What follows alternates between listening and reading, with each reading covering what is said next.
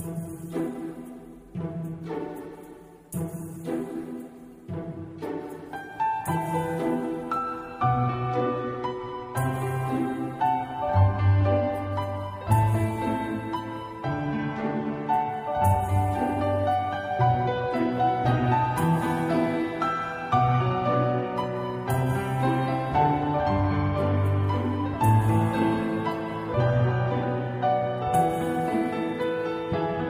大家好，我是 Masa 啊，这个好久不见了，呃，应该有一个礼拜了吧。然后有些人不放心吧，就私下里问我，就说：“哎，Masa，你去哪里了？你是不是丢了？”啊，我我想这个被拐卖的这个事情在日本其实还是不会啊比较发生的了，所以说大家不要担心我的这个安危。然后我这个自己可能也有一些事情，然后就不说了啊。然后这个废话不多说，今天给大家带来的是一些问题，因为啊，有人问过我，就说啊，Masa，你在路上走着的时候，有人能看出你是中国人吗？啊，因为大家都知道亚洲人啊，其实大多长相都是呃很相似的吧，尤其是中国人和日本人啊，就不不包括那些印度人啊，这个阿三民族真真的是太太神奇啊，我真是不敢吐槽。因为大家啊，众所周知吧，就是从欧美人的角度去看亚洲人的话，这个中日韩三国人其实是比较难分别的，啊，如果呃以就是中日韩这三国人的平均特征或者说言行举止为这个判断依据的话，然后这种差异啊或者说差距应该是不容易用眼睛啊容易这种分别的啊，所以说这个亚洲人的话应该怎么去分辨呢？啊，所以呢，中国啊，咱们天朝就有一个网民在二十六号呢，在网络的揭示板上发起了一个在日本啊，日本人能够区分中国人和日本人吗？这样的一个话题，然后就呃以此啊向其他网民提问吧啊，然后一些就是回答呢也是比较吃惊的，大家现在可以去猜测一下，就是说他们的回答是怎么样子的，可能这个结果。啊，我一会儿说结果，大家可能有一些吃惊吧。啊，大家现在的猜测可能就是说，呃，很难分别吧。这样的说，其实，呃，日本人会觉得他们的回答一般都是一下就看出来的，或者说太简单了啊，不就是服装不一样嘛？啊，然后有的人还说中国人喜欢这种颜色比较亮丽的衣服，我怎么不觉得呢？啊，为什么我每次一回去，人们都是穿着要不就是黑的，要不就是白的呢？啊，穿黑的不会是为了啊？你是不是很胖，然后穿这个黑的？穿黑的是不是显瘦啊？啊，对不起，胖子不要打我，对不起，对不起。啊啊，这个日本人其实是不喜欢穿颜色亮丽的衣服的啊。然后这个外貌上其实也有些许不同吧。这个虽然说我并不是太容易看出来，不过咱们以中国人的角度来看日本人的话，也是可以啊，很容易看出日本人和中国人的区别吧。然后日本人其实也是可以看出两国的区别的，嗯，然后有的日本人就说他们自己有一种忧郁的气质，啊，比较搞笑，啊，不过中国人也是非常热情的，这个和呃日本的这个其实还是有些区别的。然后因为日本这个国家的土地面积比较小嘛，然后有些人就会说大国的这种人民和小国的人民其实是很容易分辨的。然后多数日本人是这种谨小慎微的，总是纠结于微不足道的一些小问题，啊，然后去日本的一些中国人呢就很仗着自己有钱，然后就忘乎所以，就比较烦人，啊，然后嗯嗯，请不要联想到其他人，啊，然后有些人就会说这种韩国人呢有着超越人类的这种优越感，啊，比如说最近。韩国人在讨论一个话题，说这个樱花是从韩国传过去的，呵呵，啊，明明还没有过年，为什么韩国人的病这么早就犯了？啊，不过呢，这个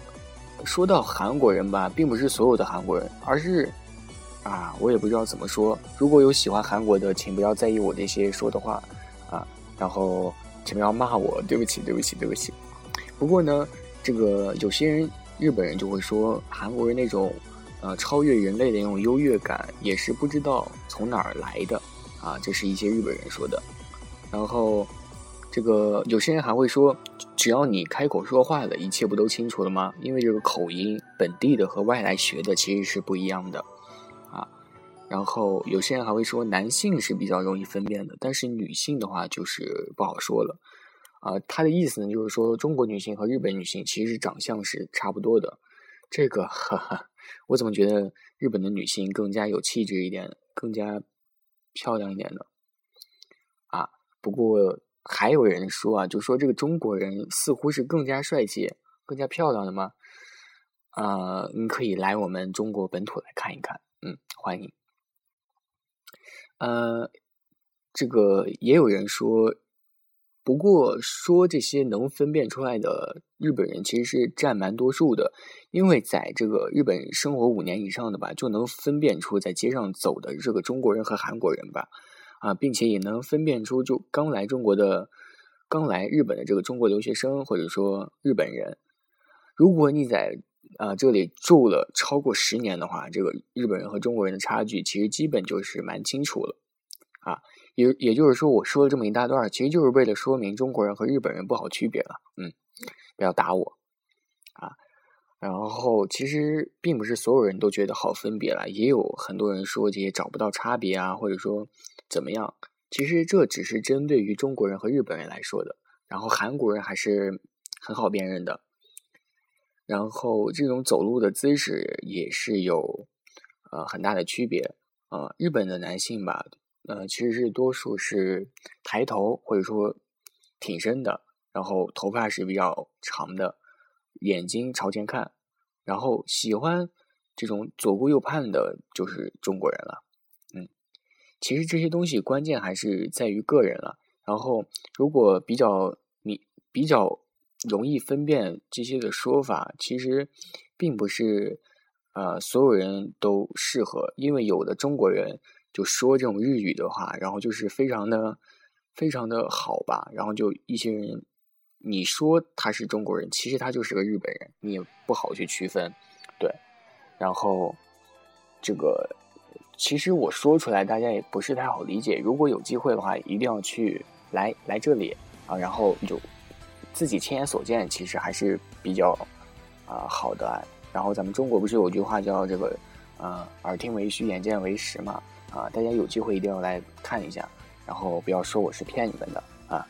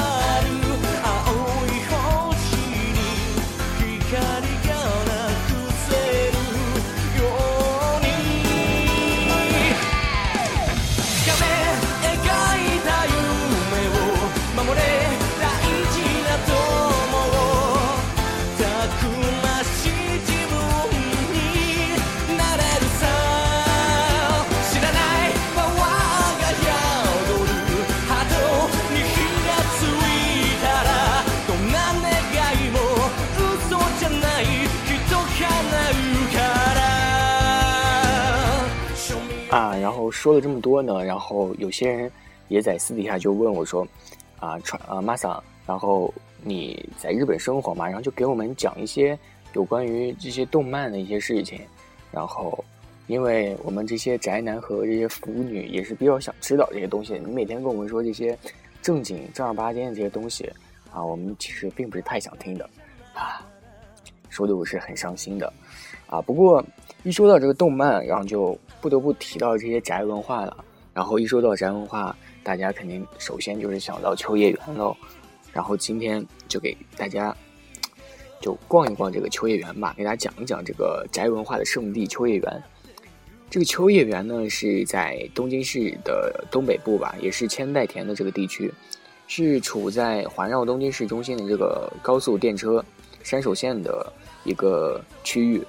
啊，山手线呢，就是 JR 东日本的一个公司啊，就是一条环绕整个东京市区的一个电车的干线，啊，这秋叶原是作为世界上屈指可数的一个电器街啊，然后也是发现发生着这个日新月异的变化吧，除了一些电器产品或者说商品专专卖店吧，然后这种商务饮食的服务也是比较齐全的。所以说，这个秋叶原也是正在发展成一个具有综合性色彩的一个繁华的一些区域。然后大家在街上走着的话，都可以看到一些比较庞大的手办，然后呃矗立在街边吧，啊，所以说这些景观在日本其他地方几乎是看不到的。所以说这也能体现了呃秋叶原的这个宅文化啊是多么的好，多么的呃这个成熟吧。这个秋叶原呃能发展到现在，就不得不说一下它的这个起源了。啊，然后在江户时代呢，这个秋叶原的电器街曾经是下级武士的一个居住地，啊，然后在明治以后呢，日本就开始进入了电气化的一个时代，就开始使用一些电灯啊一些东西，然后在一九二六年的时候，NHK 的这个电台啊，这个广播就正式开始了，呃，然后它就被作为一种了解消息吧，或者一种娱乐活动的一些手段。然后收音机也是开始迅速的普及了，呃，所以说这个这个电器街就开始卖一些电线啊、配电器或者说开关、收音机这些批发商人们吧，啊，也就开始活动起来了。然后，但是在太平洋战争之后啊，除了军事用用途以外的一些电机吧，啊，这种材料就变得很难入手了。然后，连这种电灯泡也是被采取了啊这种配给制。啊，一般人是拿不到的，所以说，呃，有关于这种电器的这种商业买卖嘛，就陷入了一些黑暗，或者陷入了深渊困境之中，然后就一直是这样，直到一九四五年东京大空袭之后啊，然后东京就近乎全面变成了毁灭的状态，然后秋叶原一带也是变成了一片焦土吧，直到太平洋战争结束啊，然后附近的一些。就这些小餐厅一带的这个黑市电器店吧，就渐渐开始专门出售一些收音机了。嗯，然后五一年有一个这个摊贩的整理条令这样的一个法律，啊，然后就出台了。呃，这些卖东西的店吧，都被集中收容到秋叶原车站的一些高架桥底下。啊，据说呢，这就是秋叶原电器间的一些起源吧。然后由此，这种商业的。呃，售卖就开始在秋叶原了，开始了啊。然后这个这些正经东西也给大家说完了，就给大家说一下，如果大家来了秋叶原啊，要去体验一下什么东西啊。第一呢，一定要体验这个动漫，还有这个电玩啊，使这个秋叶原变成世界久负盛名的一些非动漫的这些东西，也就是一些电玩了。啊，除了电玩，所以就是动漫了。所以说这两个东西你一定要体验一下，因为秋叶原这个动漫店是，啊，也就是非常非常多了，不容易形容。呃，你走几步吧，也就是说随处之手，然后你就可以发现一些啊各种动漫店铺就暴露其中了。然后相信你是绝对不会找不到这些东西的，啊，你这简直就是咱咱们这些宅男的一些天堂吧，啊。啊，除此之外呢，也还有很多电玩店吧。然后店内就摆放着很多最新款的一些电玩机啊，或者说还有很多电玩软件的展示区和体验区啊，还有这种电玩中心，还有娱乐项目啊，也是非常非常多。呃，还有一些呃啊，还有很多这些不方便透露的东西。大家来的话，就这种无料案内这种东西，大家有机会的话啊，可以来一下。这种无料案内在秋叶原还是蛮少的，一般是在，啊啊，好像说偏了啊，不说了。这个秋叶原的这个车站 JR 呢，就之前嘛，还有一些，比如说呃，万代的一些东西，还有索尼的一些这种大厂商举办的，或者说呃公司，或者说他们旗下的一些商店，都是卖的一些代表日本的一些呃经营的。电玩中心吧，啊，也是比较好的。大家，呃，来的话肯定都是满眼都是动漫和电玩，就一些 EVA 啊，或者说，呃，会长是女仆大人啊，这种东西都是蛮多的，啊，比较映入眼帘。啊，说完这个动漫和电玩，第二呢，其实一些人早就想迫不及待的啊，想让我说了，就是这个女仆啊，女仆咖啡店。这个女仆咖啡店，其实，在咱们中国，就是每次有漫展嘛，其实都会有涉及到这个女仆咖啡店。但是，一些人就不，呃，其实并不是和日本的女仆咖啡店是真正意义上是相同的。日本的女仆咖啡店呢，就是啊，不好解释。这个女仆是不会给你联系方式的，但是你每次去，她都会记着你，然后你可以和她玩游戏啊，或者说喝茶。啊，你每次回家都会有一种回到，嗯，这个自己家里的感觉啊！不要问我为什么知道这么清楚，其实我也没有去过，嗯。然后，所以说，作为日本独特的这个文化吧，啊，这种 cosplay 啊，也就是说角色扮演就受到全世界的一些认可啊。来到秋叶原之后呢，你还要还是要享受一下这个角色扮演的乐趣的。这个 cosplay 专卖店呢，在。呃，涩谷或者说秋叶原有一种专门卖这种衣服的一家店，非常红，大家有机会要来一下啊。然后这种秋叶原吧，就有站着的啊一些穿着女仆衣服的这些 cosplay 的女孩，然后再发一些传单，这种传单呢就是他们女仆咖啡店的一些传单啊。然后你可以下了轻轨之后就能来一次这些角色扮演的小体验吧。你如果时间宽裕。啊，你也可以到一些女仆茶馆，嗯，就是女仆咖啡厅啊，然后饮茶或者说开喝咖啡啊，然后服务也是非常周到的。嗯，如果你对于自己的语言有信心的话，就这种交流，你语达到一级的话，可以去尝试一下女仆咖啡厅的这种发展史啊，或者说女仆的占卜啊，以及一些女仆导游秋叶原的一些服务啊。所以说，这个秋叶原就是世界性文化 cosplay 的这个发源地吧。啊也就是说，秋叶原是这个祖母了啊。然后说完这个 cosplay 啊，那就一定要再说一下这个 AKB 四十八了。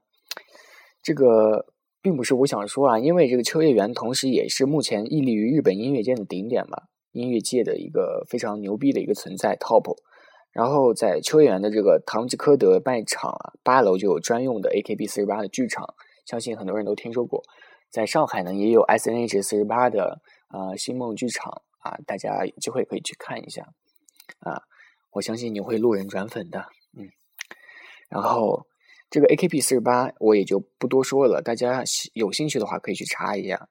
呃，这个 A K B 四十八呢是以可以见面的偶像为特点的啊，所以说 A K B 四十八每天都会在此公演吧，几乎每天都会公演的。然后剧场可以容纳二百五十名观众。然后椅子座位是一百七十个，站位是八十席，票价都是一样的。然后我觉得站位是比较好的。呃，之前呢这个票还是比较好求的，但是现在这个票价或者说你这个票真是一票难求，有钱买不到。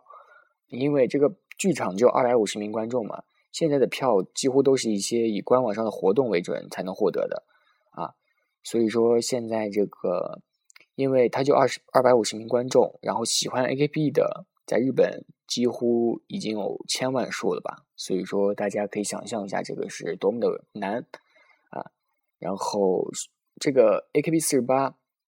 呃，也是其实了解日本呢，其实多数都是明白 AKB 四十八是个什么东西的，我也就呃不在这里过于的说了啊。所以说再说一下这个剧场。啊，因为这个场地结构的问题吧，然后在舞台的前方就有两根比较大的擎天柱啊，两根大柱子。这两根柱子呢，就是剧场的缺点，呃，不过呢，也是一个剧场的特色。剧这个柱子柱子上呢，就贴着一些纸条啊，然后就是在 AKB 毕业的时候，就会把这个柱子拆除了啊，所以说有些人就会比较倒霉，就坐在这个柱子后面，你就看也看不见，比较倒霉。啊，不过也是特色的，啊，然后刚刚说，由于这个剧场的规模比较小吧，但是观众数量众多，所以说这个门票也是刚刚说的要在网上报名，或者说一些活动排队，还有这个抽签才可以购得的，啊，所以说这个 AKB 四十八，还有这个 cosplay，啊，还有这个动漫、动漫和这个电玩，然后就是秋叶原的比较好的、比较大的一些特色了。啊，其实还有很多特色我没有讲到啊，这个需要大家自己来了，然后才能体验，我就不说了。啊，然后这个就是秋叶原了。其实我说起来，大家觉得就会很枯燥无味了啊！我也觉得自己说的并不是太好，但是这个秋叶原真的是非常好，大家有机会啊！我这已经说了不知道几百次了啊！有机会一定要来一下，一定要尝试一下。嗯